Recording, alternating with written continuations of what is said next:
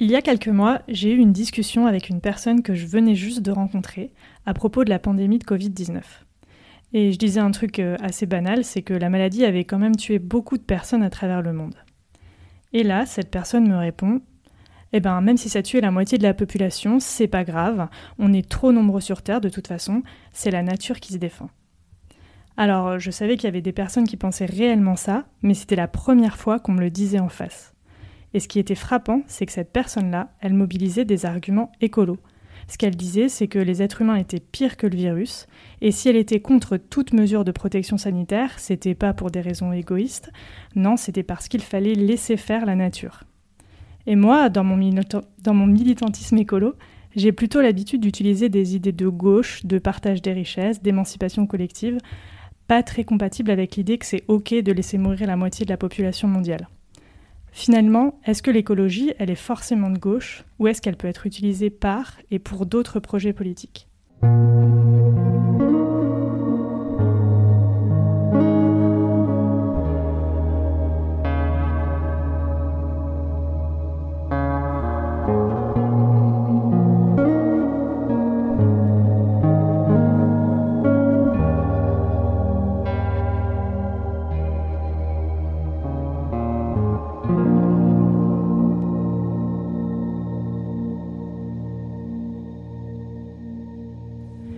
Discuter de ça, on reçoit Antoine Dubio. Alors Antoine, tu es chercheur en théorie sociale et écologie politique et tu as écrit Écofascisme avec un S aux éditions Grévis.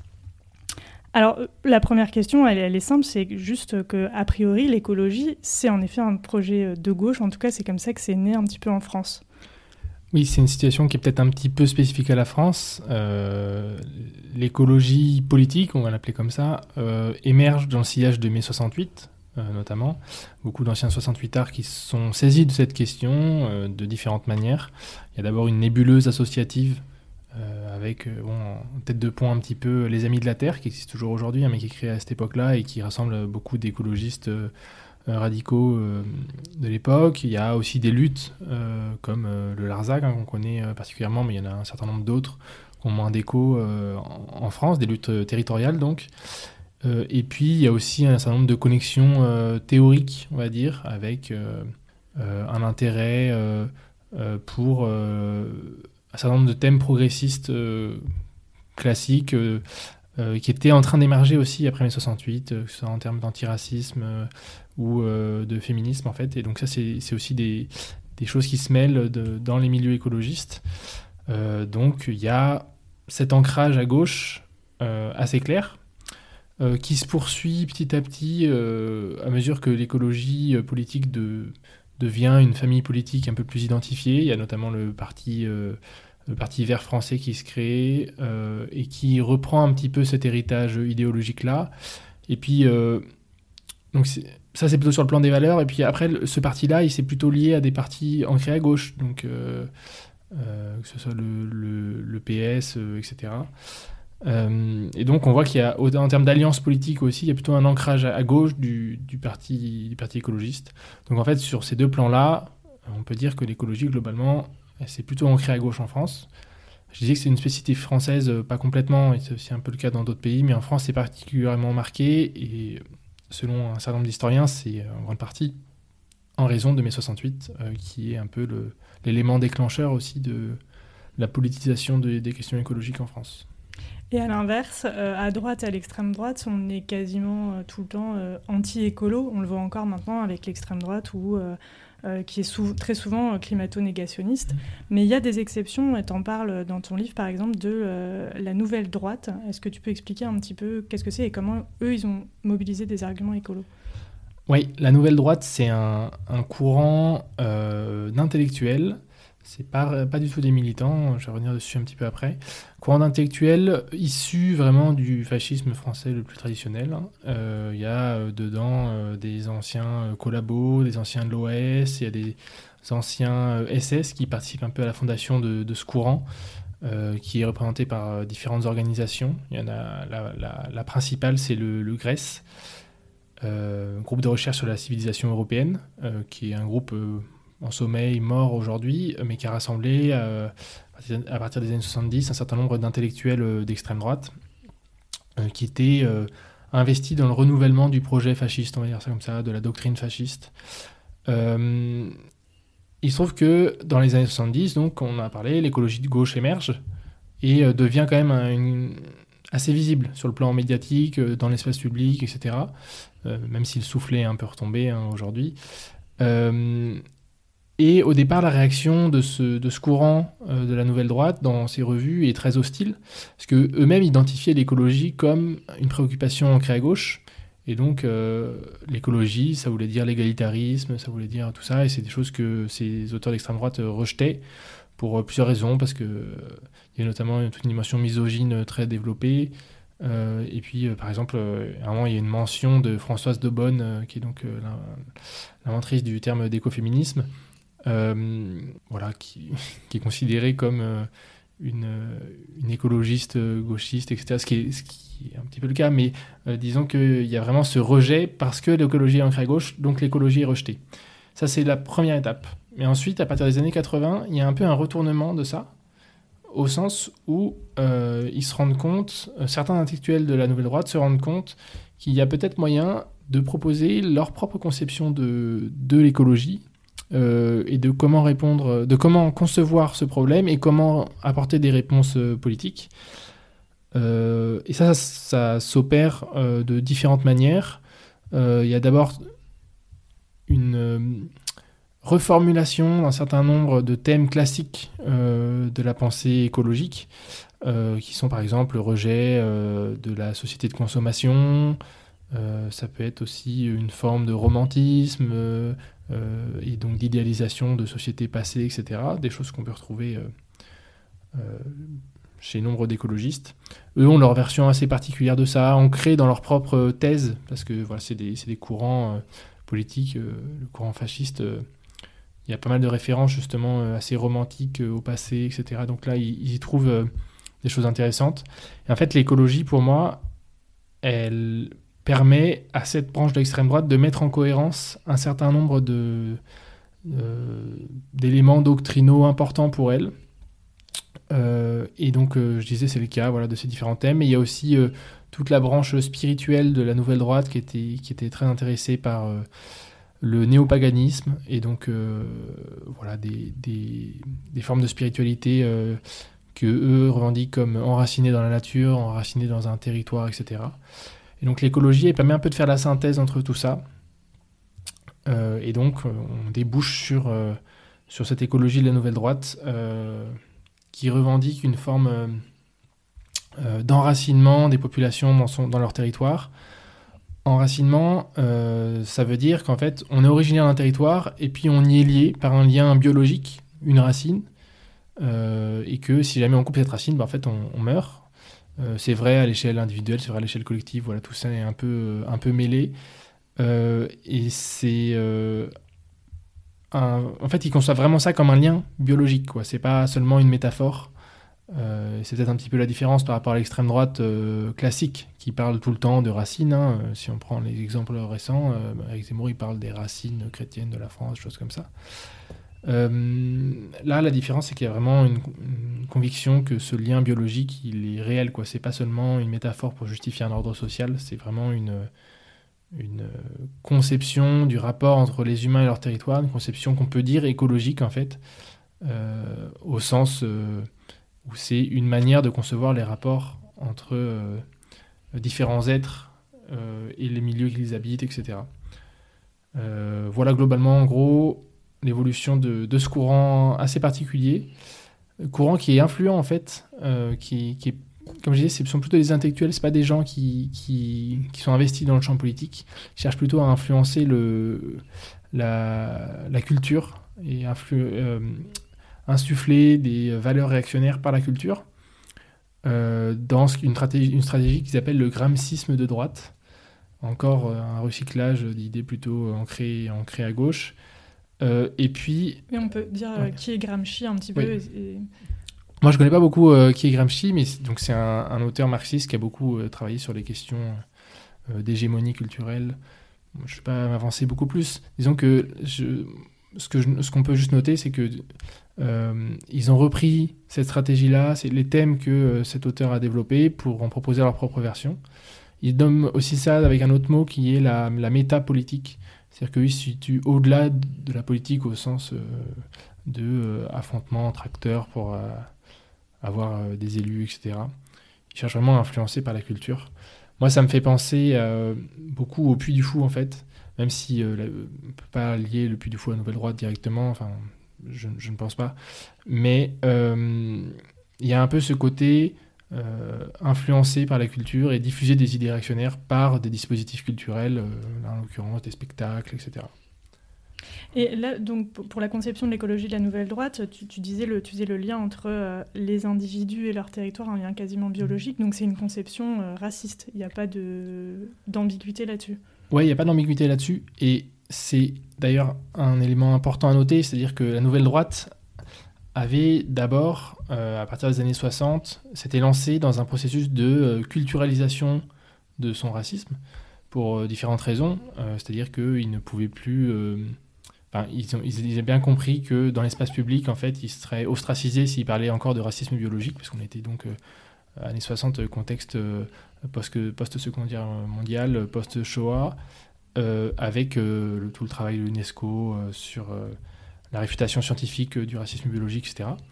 Donc il y a eu toute une stratégie de il faut trouver d'autres mots pour, pour diffuser les idées racistes. Donc c'est d'abord passé par le terme de culture, puis le terme d'identité, qu'on retrouve beaucoup dans l'espace public euh, actuellement, ce qui montre bien aussi l'influence de ce courant de la nouvelle droite.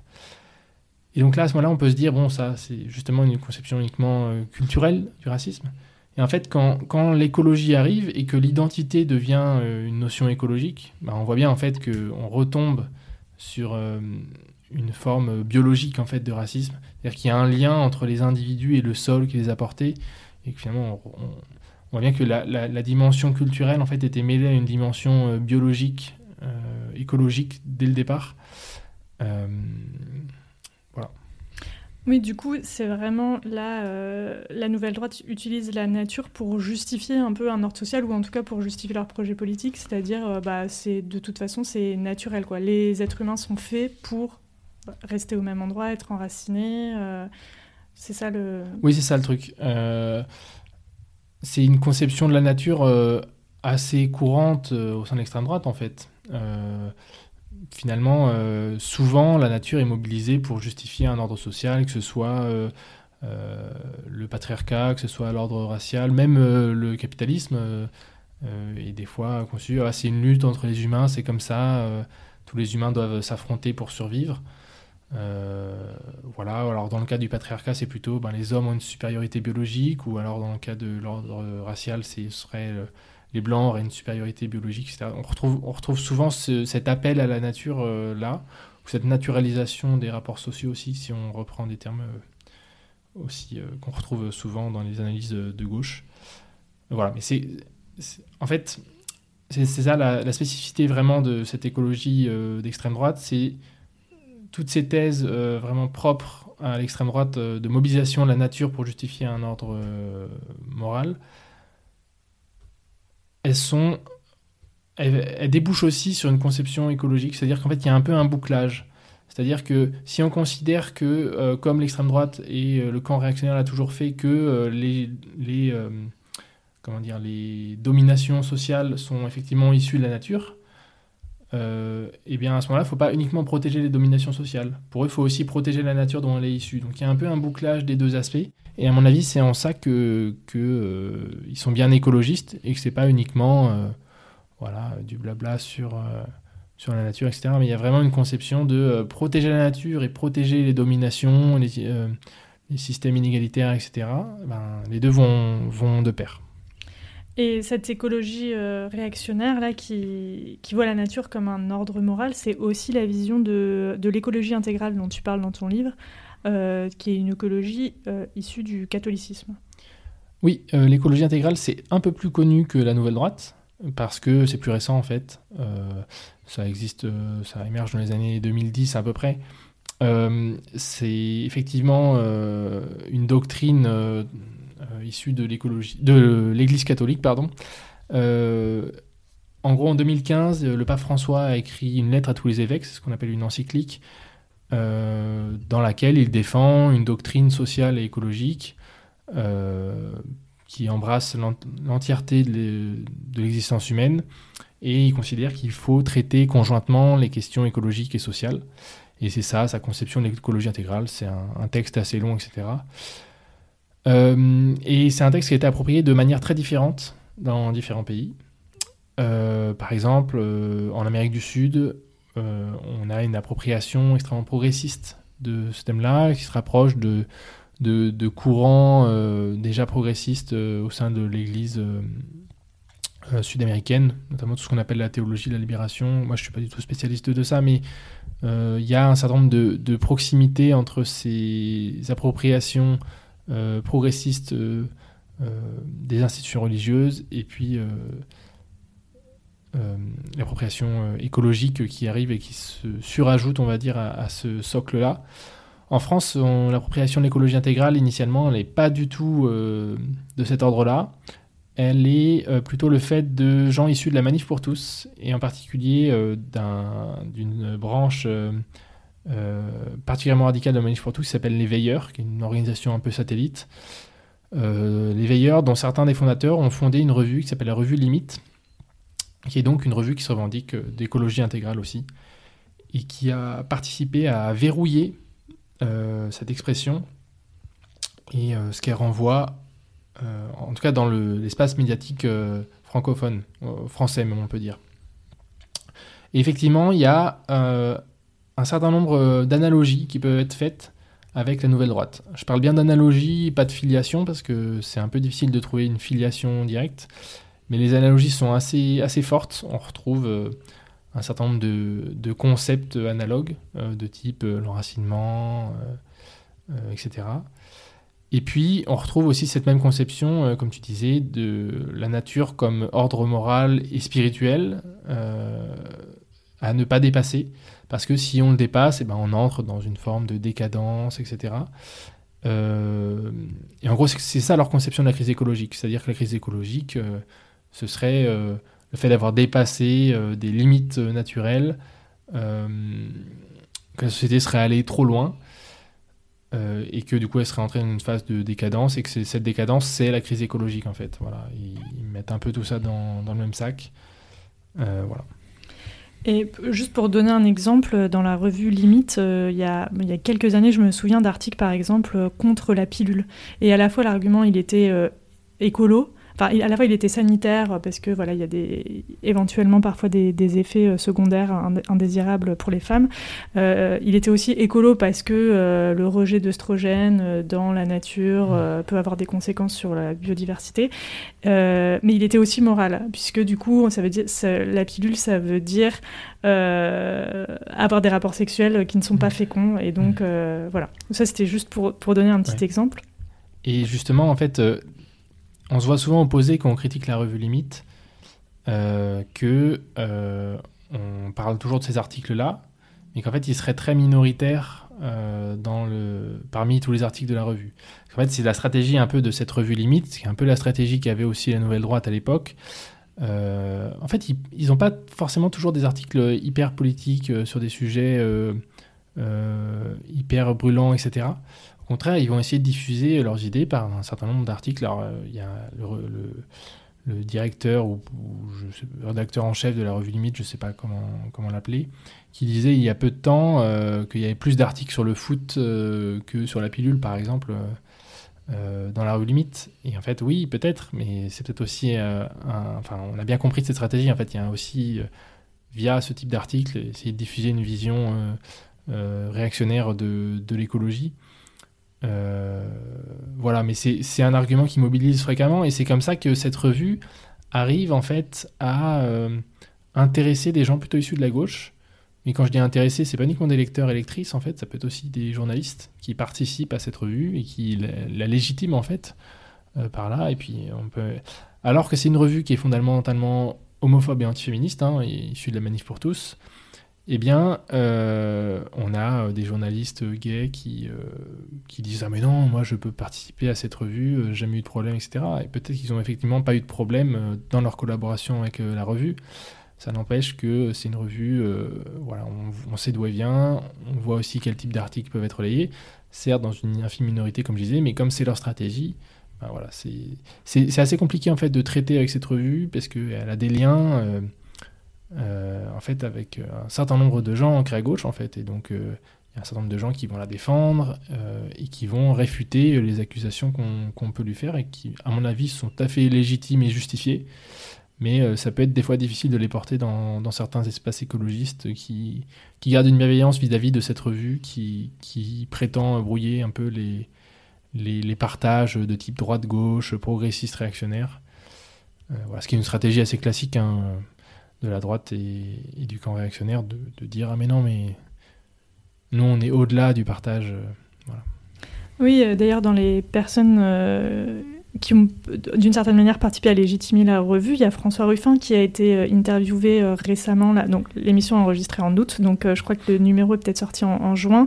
il était en couverture avec François-Xavier Bellamy pour parler, je crois, du progrès, de la critique du progrès. Oui, exactement. En fait, euh, ils font ça à peu près à chaque fois, à la fois avec des figures euh, récentes. Par exemple, euh, il y a assez peu de temps, il y a un, politiste qui s'appelle François Gémen, qui est co-auteur du GIEC et qui travaille sur l'immigration climatique. Il leur a accordé une interview. voilà, c'est quelqu'un qui revendique le fait d'aller discuter avec tout le monde. donc il n'avait pas trop de problème à aller là-bas. Euh, et puis en fait c'est fréquent, donc ça c'est plutôt les personnalités on va dire euh, récentes. Mais il y a aussi le même problème avec euh, des personnalités écologistes décédées. Voilà, on retrouve des auteurs comme André Gors parmi les références citées par la revue. D'autres qui sont un peu plus polémiques, comme Jacques Ellul par exemple, qui est beaucoup cité par la revue Limite, qui d'ailleurs est encore sur la couverture du, numéro avec François Ruffin. Voilà, donc Juste euh, André Gors, journaliste et, euh, et, penseur euh, écolo important de, de la fin du XXe siècle, début du XXIe siècle, mm. et Jacques Ellul, qui est alors sociologue, philosophe. Ouais, sociologue, peut-être un peu théologien aussi, on pourrait dire, et qui est un penseur de la technique en grande partie, et, qui a écrit sur plein de choses différentes. voilà, qui est une référence très importante dans les milieux écologistes aussi. Euh, et voilà, notamment pour sa philosophie de, la technique en fait. Alors tout à l'heure tu parlais de limite, c'est le, nom de la, revue, mais tu disais voilà, qu'il y avait la question de que dans cette conception de l'écologie, les humains dépassent euh, des limites. Et c'est une conception, enfin, c'est un terme en tout cas qu'on utilise aussi à gauche. On parle aussi dans, dans les milieux écolos de gauche, on dit, on parle de limites planétaires, on dit qu'il y a des limites physiques qu'on ne peut pas dépasser, etc. Euh, donc ça, ça peut être une ambiguïté un petit peu l'utilisation de ce terme-là. Je pense que ça peut être une ambiguïté, effectivement. Je, je pense que c'est souvent une ambiguïté euh, involontaire, hein, évidemment, euh, sauf dans le cas de la revue Limite hein, en particulier. Effectivement, le terme de limite planétaire, c'est un terme qui vient au départ en plus de la, littérature scientifique. En fait, pendant longtemps, on a parlé de limite planétaire. Là, on a, on voit souvent cette infographie, on en voit 9, et puis sur les 9, il y en a déjà 6 qui ont été dépassés.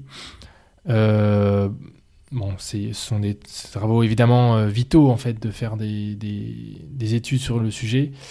Euh, la question du terme de limite, par contre, elle peut se poser un petit peu quand on voit justement la manière dont elles ont une acception morale et spirituelle par, par un camp comme l'écologie intégrale réactionnaire.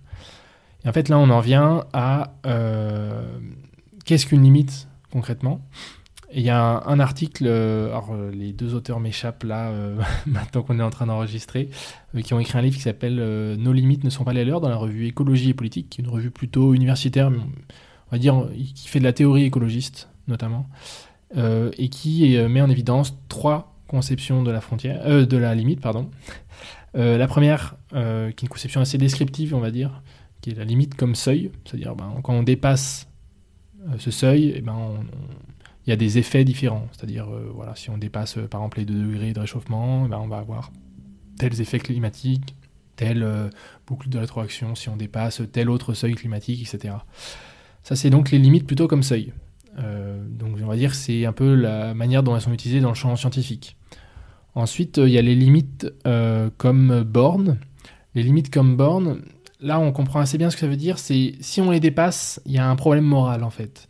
C'est notamment quand on dit avec l'expression dépasser les bornes, on comprend bien que c'est quand on va trop loin euh, et donc, on n'est plus du tout sur la dimension descriptive, on est vraiment sur une conception morale de la limite. Et là, euh, on revient. Euh, voilà, ce que eux expliquent dans leur texte, c'est que c'est ça la conception des limites de l'écologie intégrale réactionnaire. voilà. Et puis la dernière conception, c'est les limites comme frontières. bon, alors là, c'est un petit peu plus compliqué, mais on peut quand même noter que le terme de, de frontière en matière écologique, en fait, il est, en fait, les limites planétaires, c'est un terme très français. Et euh, le, terme anglais, ce sont les planetary boundaries. Et boundaries, ça veut dire plutôt frontière, quand même, si on le traduisait. Donc voilà, donc ça correspondrait un peu plus. Euh, faut pas voir le truc comme une limite fixe, pure, absolue, etc. Mais, c'est un peu compliqué de parler de ça, parce que là, si jamais on dit que il n'y a pas de limite planétaire fixe, euh, on, peut facilement tomber sur des discours de type libéraux où hein, on peut les transgresser avec la technologie, etc. Donc c'est des questions assez épineuses. Euh, rien que le, terme de limite en fait mène sur un terrain euh, glissant euh, très facilement. Quoi. Oui, ça dépend si on parle du coup de limite morale ou de limite physique. Mm. Mais le, problème justement c'est qu'à l'extrême droite on fait le mélange entre les deux en fait. C'est ça, oui. Les deux se mêlent, les deux se mêlent constamment. Euh, on voit là en tout cas qu'il y a différentes manières de, cadrer la, problématique, euh, la, la, crise, la crise écologique. Euh, et il y en a une dont tu parles dans le livre, c'est une idée vraiment très très répandue, dont je parlais d'ailleurs en introduction, c'est il y a trop de monde sur Terre. et ce serait même le principal problème écologique. Et ça, ben, tu en parles dans ton livre, ça partie vraiment de la fascisation de l'écologie. Est-ce que tu peux expliquer un petit peu pourquoi? Oui, c'est quelque chose que je nomme le populationnisme, qui est un terme un petit peu populationnisme écologique, qui est un terme un petit peu euh, euh, peut-être compliqué à, cerner. Euh, bon, moi, j'ai pas travaillé sur les, quantifications et les choses comme ça qui peuvent exister. Il y, a des travaux qui, qui, font ça et qui s'inscrivent dans la réfutation de ce qu'on appelle généralement le néo-malthusianisme donc euh, du nom de l'économiste euh, euh, Malthus, qui revendiquait une, contradiction entre la croissance démographique et la croissance de, certaines ressources, en particulier alimentaires, et que du coup ça allait causer des famines de manière naturelle. et que, en gros, il y a un peu une transposition de ces thèses à une échelle plus globale sur le plan écologique et du fait que la crise écologique et la rencontre par l'humanité de certaines frontières euh, bah, en fait, va entrer en contradiction avec la croissance euh, démographique. Et donc, euh, pour cette raison, il faudrait limiter la croissance démographique pour résoudre la crise écologique. Donc ça, c'est plutôt ce qu'on appelle le néo-malthusianisme. Il y a des thèses assez développées, etc. Moi, je n'ai pas spécialement travaillé là-dessus parce que je pense que c'est des thèses que pas grand monde n'a lues en réalité. ce que j'appelle populationnisme écologique, c'est comme tu disais, c'est plutôt un cadrage, un cadrage médiatique notamment de la question écologique avec la question démographique qui est la première mise en avant. Quand on interroge des auteurs, autrices euh, écologistes à la télé, en fait, presque à chaque fois, il y a la question mais est-ce qu'on n'est pas trop nombreux, trop nombreuses sur Terre? Euh, Et puis il y en a un certain nombre en fait, qui vont répondre oui en plus, sans forcément avoir bossé le sujet. En fait, c'est juste que c'est un peu un automatisme. et puis si on demande à n'importe qui dans la rue, en fait, est-ce que même des gens non écologistes, hein, et peut-être surtout des gens non écologistes, quel est selon vous le principal euh, problème ou le principal facteur de la crise écologique? A un certain nombre de gens qui vont répondre qu'on est trop nombreux sur Terre, parce que c'est un peu ce qu'on nous matraque euh, dans un certain nombre de médias, etc. Et le problème de ça, c'est qu'il y a une persistance de cet argument démographique. On peut amener n'importe quel, autre quel autre type d'argument, de type, euh, bah non, c'est le, le, capitalisme, ou c'est j'en sais rien, euh, la technique, ou voilà, on va mener ce qu'on veut à la limite, eh bien, euh, il y aura toujours la petite phrase de type euh, Oui, mais quand même, on est trop nombreux aussi. En fait, c'est très difficile de, sortir de ce registre-là. Et donc, voilà, c'est pour ça que moi j'en parle de, comme d'un cadrage assez indépassable. voilà, c'est pour ça que j'utilise le terme populationnisme écologique, qui, à mon avis, je fais un peu la distinction avec le malthusianisme parce qu'il y a vraiment ce côté spontané en fait euh, de mobiliser la population comme euh, responsable de la crise écologique. Et en quoi est-ce que ça, ça participe euh, de la fascisation de l'écologie? Alors, c'est un petit peu compliqué. au départ, les, les craintes sur la surpopulation, elles sont pas forcément que écologiques en fait il y a euh, un rejet de l'immigration. Euh. en fait, comme on a un développement démographique important euh, dans des pays où il y a beaucoup sous domination coloniale, et il y a beaucoup de personnes racisées, enfin essentiellement des personnes racisées, et ben en fait du côté de l'extrême droite, il y a aussi une crainte de ce développement démographique. donc ça, ça se mêle à la crainte numérique du, du, développement démographique sur le plan écologique en fait. Il y a des courants, bah, on parlait de l'écologie intégrale tout à l'heure. Moi, j'ai la sensation qu'ils sont un peu moins portés sur les questions de démographie, par exemple, euh, parce que comme c'est donc des, catholiques intégristes, sont plutôt portés sur le natalisme. Euh, voilà, on l'a dit, euh, les questions sur la pilule, etc., par exemple. donc ça, c'est un premier type de registre. Et puis, au, sein de, de l'écologie politique plutôt, plutôt nord-américaine, il y a, y a, vraiment un fantasme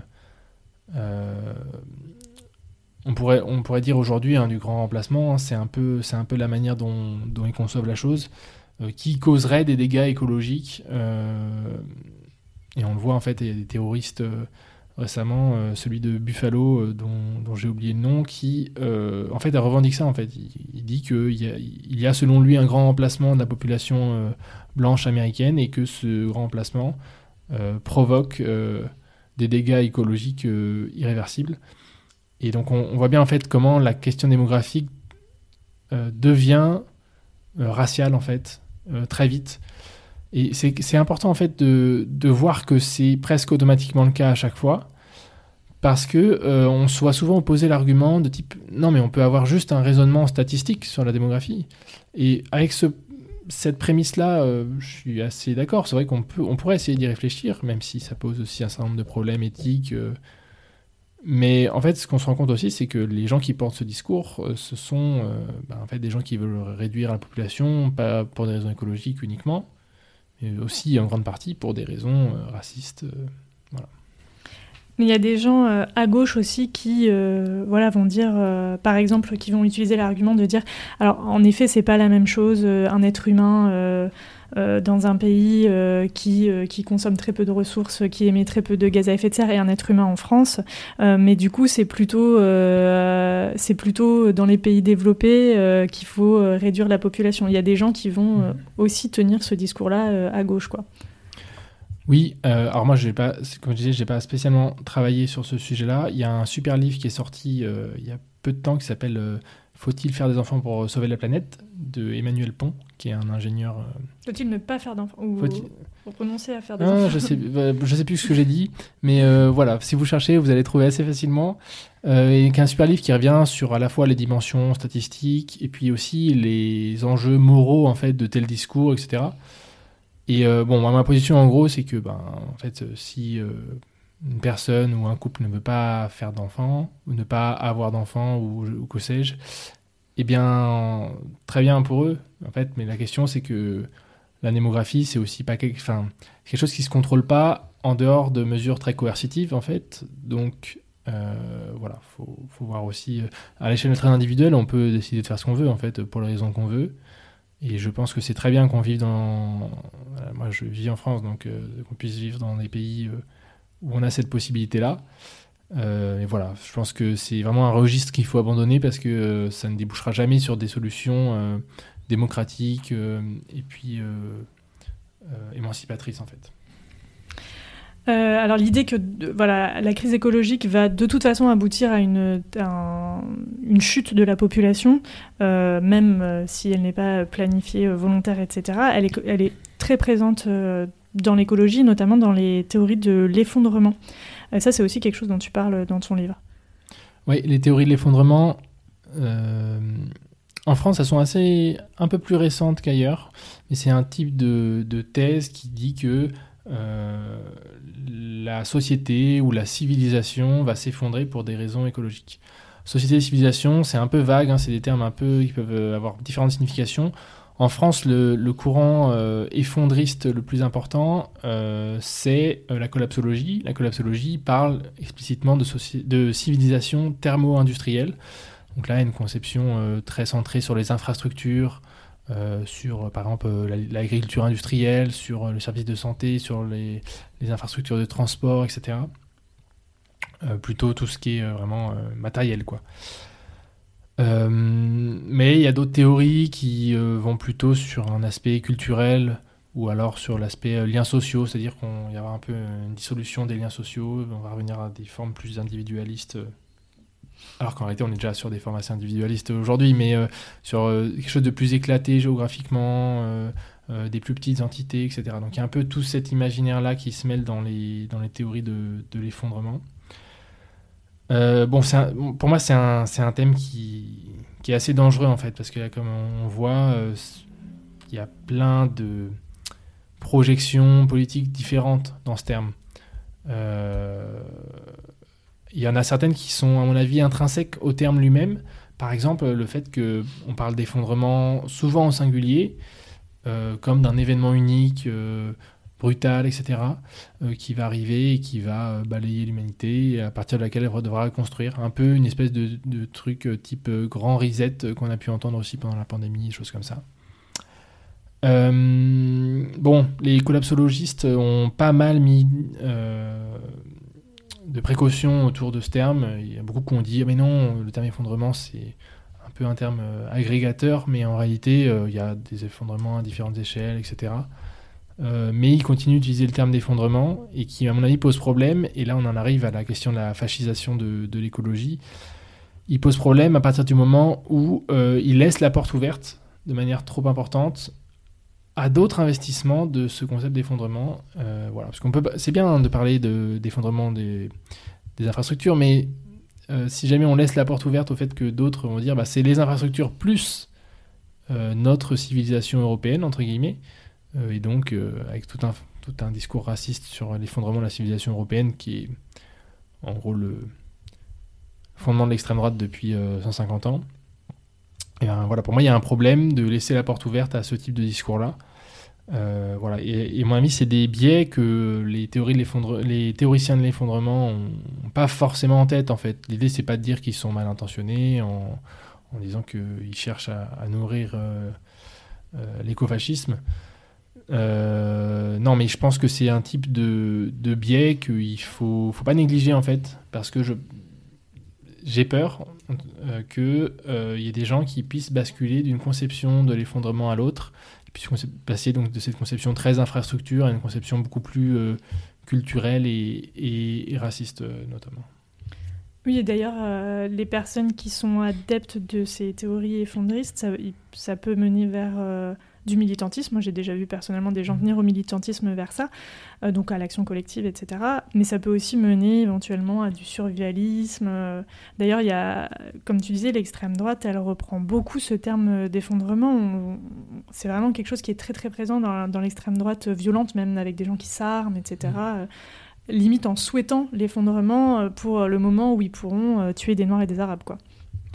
Oui, oui, c'est ça, rejoint euh, le thème du déclin, qui est le terme, euh, le, comment dire, le, concept un petit peu euh, fourre-tout et puis couteau suisse de des groupes et du mouvement fasciste de manière plus générale, en fait, de dire qu'il y a euh, un certain nombre de causes qui conduiraient à l'effondrement de la civilisation. Il y a un livre en fait en particulier qui s'appelle Le déclin de l'Occident d'un philosophe qui s'appelle euh, Oswald Spengler, qui est, qui est un des inspirateurs principaux du courant de la nouvelle droite dont on a parlé plus tôt.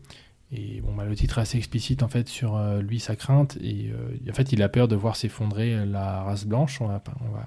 C'est, comme ça que c'est conçu.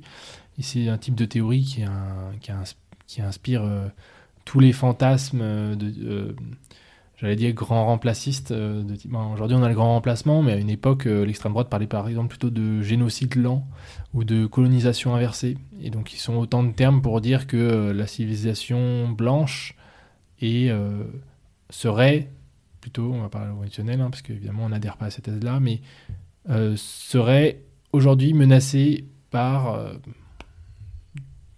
un certain nombre de choses, et notamment un remplacement démographique. Euh, et, pour revenir aux théories euh, de l'effondrement telles qu'elles sont définies par les, collapsologues euh, en France, eux, ils, ils, parlent pas mal, ils partent pardon, pas mal du rapport Meadows de 1972, donc rapport au Club de Rome sur les, limites de la croissance. et donc, donc là, c'est vraiment l'idée que à partir de, c'est une projet, c'est une série de calculs qui montrent enfin qui montre euh, plusieurs scénarios, dont certains qui aboutiraient à un effondrement euh, à partir de, 2030. Euh, donc voilà, il y, a une certaine idée de, bah, de décroissance. Après une période de grosse croissance, il y aurait de toute façon une période de décroissance.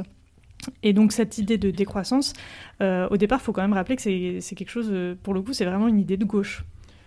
Oui, dans sa formulation première, on a cité tout à l'heure André Gors, donc théoricien écologiste français important.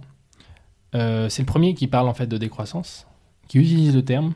Ça fait justement suite au rapport Meadows. Je ne sais plus la référence exacte, mais en gros, c'est dans un papier où il réagit au rapport Meadows, et euh, c'est un peu la conclusion qu'il tire. Il fait pas une théorie de la décroissance directement parce que à ce moment-là, la décroissance, on va dire, c'est plutôt une manière pas forcément hyper courante, mais une manière de nommer un projet euh, socialiste autogestionnaire de euh, d'auto-limitation euh, de la consommation, de la production à une échelle démocratique collective. Il y a un article notamment d'André Gors qui s'appelle L'écologie politique entre expertocratie et autolimitation, qui à mon avis synthétise très bien la manière dont lui conçoit les choses. C'est-à-dire qu'il faut se rassembler à une échelle collective, et puis évaluer ensemble de quoi avons-nous besoin pour vivre, euh, en fonction des besoins de chacun, etc. Et puis en fait, on se rend compte qu'il y a un certain nombre de besoins qui sont artificiels, qui sont entretenus euh, par des gens en fait qui veulent surtout se faire du profit dessus. Euh, et donc, à partir de là, on redécide vers quoi on réoriente les moyens humains et technologiques en termes de production de produits divers et variés, quoi. de tout en fait. Et euh, c'est plutôt ça la décroissance, à mon avis. Il n'y a pas du tout l'objectif de inverser la croissance économique. L'idée, c'est plutôt de dire que poursuivre la croissance économique pour la croissance économique, c'est un leurre. Ça n'a pas permis de réduire les inégalités euh, comme c'était espéré. C'est-à-dire que le gâteau de la croissance, bah, peut-être que le, gâteau est plus gros, le PIB sera plus gros, mais finalement la répartition entre euh, les différentes classes sociales en fait sera toujours la même. Et petit à petit, la décroissance est devenue un mot d'ordre euh, économique en fait. Euh, mot d'ordre économique justement de euh, inversion de la croissance. Et à partir du moment où c'est devenu un mot d'ordre économique, je, pense qu'il y a une forme de dépolitisation de la décroissance dont l'objectif serait ben, il faut inverser la croissance. Pourquoi il faut inverser la croissance? Parce que la croissance économique est toujours indexée sur une croissance énergétique et donc croissance d'utilisation de toute autre matière et de leur transformation. Euh, et donc, euh, ça, c'est ça le problème écologique, c'est qu'il y a croissance des matières plus que la croissance de l'économie. Et donc, si jamais on veut faire, si jamais on veut faire décroître la consommation de matière, bah il y aura aussi une décroissance économique. Donc, les, deux, objectifs sont un peu mêlés. Euh, et ça, à mon avis, c'est important, et je suis, d'accord avec l'objectif, l'impératif de décroissance, je dirais même. mais euh, je pense que là, on parle surtout d'une trajectoire globale de la société. On ne parle pas du tout de la mise en œuvre. Et à mon avis, c'est là que ça devient un petit peu euh, problématique. C'est-à-dire qu'on peut avoir euh, des propositions de mise en œuvre ben, progressistes comme, je les évoquais, socialistes, autogestionnaires, très démocratiques, etc.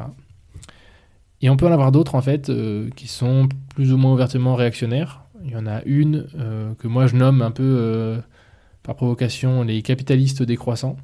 En gros, ce sont un certain, nombre de gens, beaucoup d'ingénieurs. Euh, la figure un peu tutélaire de, de ce groupe que j'appelle les capitalistes décroissants, ce serait Jean-Marc Jancovici, qui est quelqu'un qui a bien compris qu'il y avait des seuils planétaires à ne pas dépasser, euh, sauf euh, si on souhaite arriver dans un monde plus chaud complètement dégradé sur le plan écologique, mais lui, c'est pas son cas. Il a bien conscience de, des, risques que présente cette réalité-là pour, euh, pour les sociétés humaines.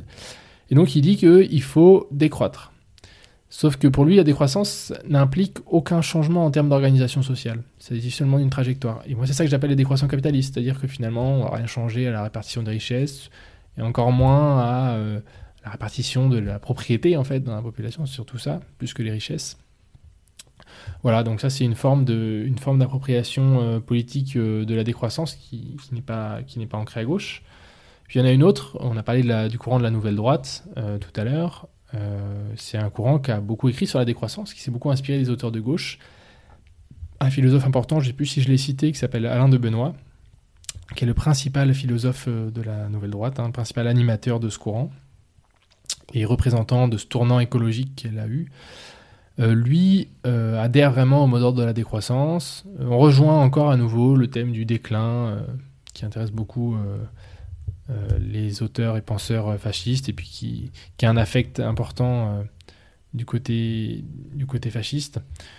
Lui euh, s'est beaucoup inspiré d'auteurs de la décroissance, et en fait en particulier Serge Latouche, qui est un des principaux représentants de la décroissance en France, un peu pionnier sur la, sur la question, qui participe d'ailleurs aux revues de la Nouvelle Droite, etc. Donc il y a vraiment une conception de la décroissance qui est développée, et cette conception-là, elle agrège plusieurs dimensions. Il y a alors toute la dimension euh, réduire les pressions humaines euh, sur euh, l'environnement, sur les ressources, sur le climat. Et puis il y a une autre dimension qui est ce qu'on pourrait dire comme une revendication de décroissance des droits sociaux, on va dire. C'est une formulation un petit peu barbare pour dire que en gros ce sont des courants antiféministes, racistes, homophobes, et puis euh, qui en fait ont une vision euh, de la société qui devrait être très hiérarchique, très inégalitaire, euh, et que donc toute, la dynamique, on va progressiste de comment dire d'égalisation des droits, etc. en fait serait problématique, voilà. Eux, ils revendiquent une forme de retour en arrière, en fait. C'est un, peu ça. C'est un peu les caricatures qu'on fait souvent la décroissance. Euh, ce serait un retour en arrière. Je pense que c'est des caricatures pour la plupart des partisans euh, de la décroissance. Mais dans le cas particulier de, la nouvelle droite, en fait, c'est vrai que c'est un petit peu leur projet, en fait, de, revenir en arrière sur un certain nombre de choses, revenir à euh, la famille nucléaire, des choses comme ça. Oui, tu parles de, retour en arrière. Il y a un rejet euh, de, de, la modernité, de la société moderne pour cette euh, écologie-là. Euh, mais c'est le cas aussi dans, enfin, dans une partie de l'écologie de gauche, la critique de la modernité. Mmh. Donc il y a un petit peu une ambiguïté qu'il faudrait lever là sur, sur ce sujet-là. C'est difficile, je pense, de lever l'ambiguïté en soi, mais je suis d'accord sur l'objectif. En fait, pourquoi c'est compliqué? C'est que la modernité, c'est un terme c'est un très gros terme, on va, dire ça comme ça. C'est très difficile d'en donner une définition consensuelle et exhaustive, etc. Il y a plein de conceptions de ce que serait euh, cette modernité-là. Euh, moi, j'en détaille trois dans le livre qui me semblent utiles pour comprendre les rapports que les écologistes ont à la modernité, à ce qu'eux appellent la modernité, comment dans leur discours ce, concept de modernité apparaît, euh, qu'est-ce qu'il est censé désigner, etc. La première conception, c'est une conception de la modernité comme ensemble d'infrastructures. Ensemble d'infrastructures, ça veut dire, euh, ben, on peut euh, c'est un peu tout ce qu'on a dit sur la civilisation thermo-industrielle tout à l'heure. Hein. donc, euh, c'est les routes, les moyens de transport en général, ça peut être tout ce qui est santé moderne, agriculture industrielle, on, peut même, pourrait même parler de système d'éducation, on pourrait même parler d'industrie culturelle. En fait, on peut aller très loin. En fait, on peut citer tous les, tous les secteurs de la vie euh, économique euh, contemporaine. Ça, c'est la définition plutôt en termes d'infrastructure. Une autre définition, qui est la définition de la modernité en termes euh, de valeur. C'est-à-dire que la modernité, ce serait comment dire, la, période, le théâtre de l'émancipation, on va dire ça comme ça. alors là, ça, peut regrouper plein de choses. Ça peut être l'émancipation des femmes, l'émancipation des personnes racisées, l'émancipation des prolétaires, etc. Euh, c'est un peu, c'est un peu fourre-tout, c'est une conception de la, modernité qui se rapproche un peu de ce qu'on pourrait appeler le progrès. Euh, voilà, souvent c'est un type de critique euh, qui, qui agrège un peu ces, deux termes-là. Puis une troisième conception de la modernité qui est un peu propre aux écologistes, qui intéresse surtout les écologistes plutôt que d'autres, parce que là on est sur des, thèmes qui, enfin, qui pouvaient intéresser d'autres courants politiques.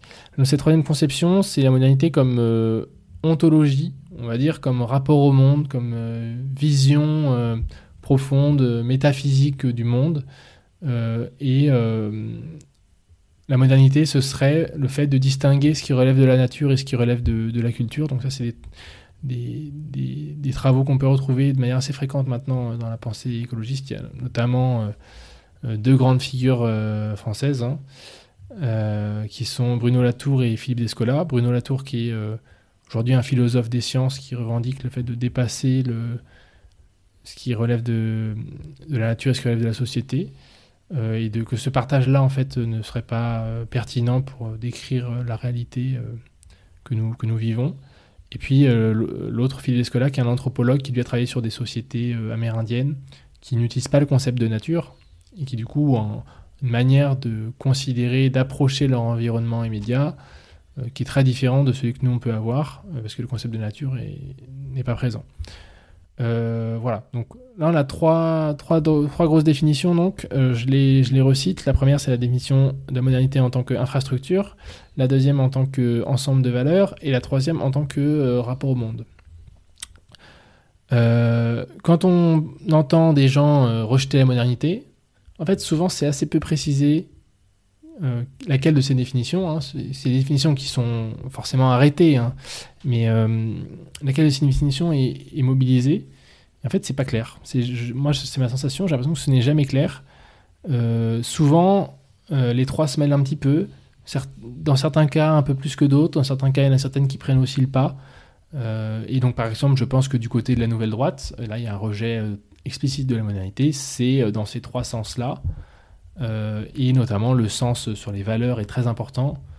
Euh, le fait que le féminisme ou autre mouvement pour l'émancipation sociale en fait serait des symptômes particulièrement négatifs de la modernité. Ça c'est un truc, c'est un truc sur lequel ils reviennent assez souvent.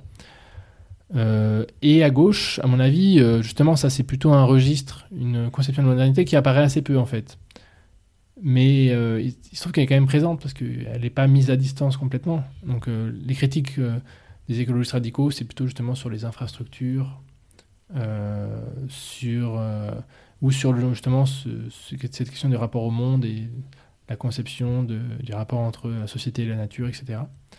Mais je pense qu'il y a des, un certain dans certains espaces médiatiques, et je pense ben, par exemple à la revue Limite, ou à ce type de publication qui est un peu à cheval sur différents courants, euh, que c'est là-dedans que euh, peuvent se développer un certain nombre d'ambiguïtés vis-à-vis de, cette conception de, de la modernité, quoi que ça veuille dire euh, vraiment.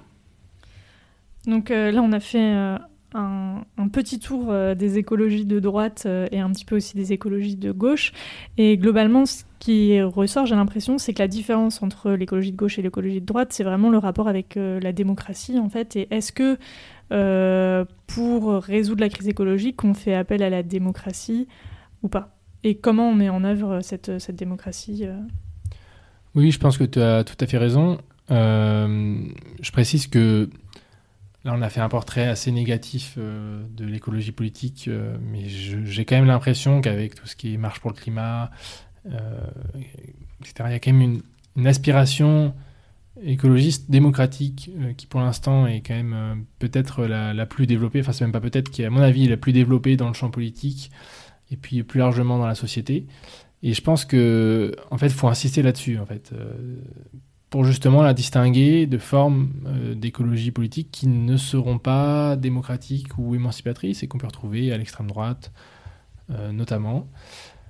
Euh, voilà, mais cet attachement à la démocratie, il est hyper important et en fait, on le retrouve un peu dans tous les thèmes qu'on a évoqués. Euh, si on prend par exemple euh, la question de la décroissance, qu'est-ce qui fait la différence entre une décroissance de droite et une décroissance de gauche, hein, si pour reprendre ces catégories-là ben, c'est justement ce rapport à la démocratie. C'est ce que je disais au début, c'est qu'au départ, on est sur un, un projet socialiste autogestionnaire de redéfinition des besoins. On n'est pas sur une limitation imposée par quelques raisons que ce soit, que ce soit des raisons spirituelles, des raisons politiques, etc. Euh, par un groupe au reste de la population. Non, on n'est pas du tout sur ça. Voilà, donc à mon avis, euh, c'est un bon critère de, de, parler du, caractère démocratique ou non euh, des mesures. Il y a quand même un problème, c'est que le terme démocratie, il est aussi un petit peu utilisé un peu dans tous les sens. par exemple, des fois, la démocratie, elle est réduite à, à la démocratie représentative. qui n'est pas très représentatif d'ailleurs, qui est plutôt délégataire. On vote une fois tous les quelques années en fonction des, élections que c'est. Et puis après, on n'a plus trop notre mot à dire, hein, finalement, en termes institutionnels, je veux dire. On a toujours le droit, évidemment, de, faire grève, d'aller manifester, etc. Et je pense que c'est évidemment des ressources qu'il faut mobiliser. Euh, mais voilà, finalement, on peut avoir des gens qui, qui, vont rejeter la démocratie pour des raisons écologiques parce qu'ils vont réduire la démocratie à cette échelle-là. Et moi, je pense qu'on peut en avoir une conception de la démocratie beaucoup plus directe euh, qui, euh, qui en fait, à mon avis, c'est même par là qu'il faut passer si on veut résoudre la crise écologique et que ce soit de manière juste pour toutes et tous, c'est en revenant à des formes plus directes de démocratie et justement de ne pas imposer une nouvelle forme d'organisation sociale euh, qui en fait reproduirait un certain nombre de, dominations existantes dans notre société. Euh, voilà, c'est un, peu le projet de l'écologie sociale euh, du, théoricien écologiste américain Murray Bookchin.